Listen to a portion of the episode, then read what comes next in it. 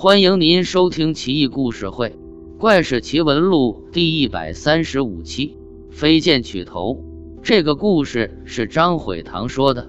张悔堂，彭城人。早年他在东北为官，因为张为人旷达好交，手下有一仆人，便经常往来于东北及彭城之间，为他送信回复好友及置办货物、人情来往等。这个仆人名叫胡三。这是很平常的一天，在走到直隶某集镇时，胡三已是人困马乏，正黄愁之际，眼前忽然出现一旅店。旅店看起来破败不堪，屋檐上灰尘铺满，窗棂上尚有未清理干净。客店只有三间客房，其实乃是一间，中间不过用墙隔开而已。睡到半夜，突然传来一阵敲门声。胡三很是恼火，下床怒气冲天，跑上前去问：“大晚上的，他娘的谁呀？”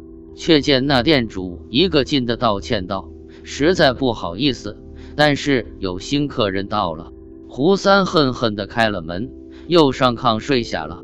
一觉醒来，又不知时辰，却见隔壁屋里亮着灯，竟然还有饮酒说话声。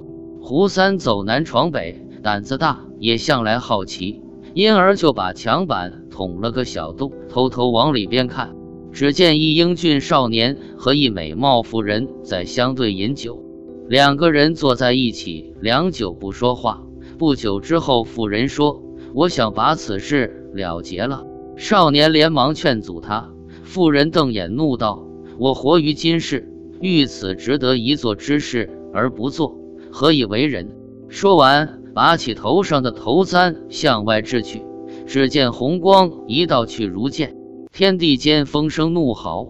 转眼间，红光又从窗中返回，却是一把利剑刺着一颗血淋淋的人头。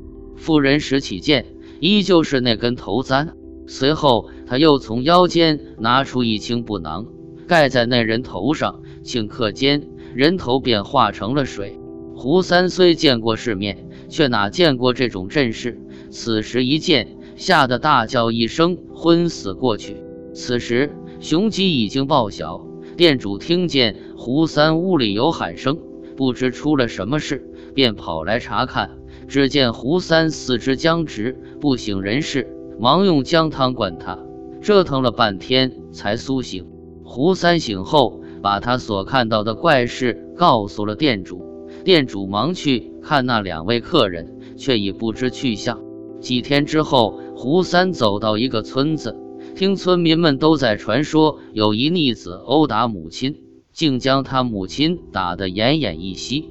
当天夜里五更时分，忽然狂风大作，风息之后，那个逆子的头不知被谁给割掉了。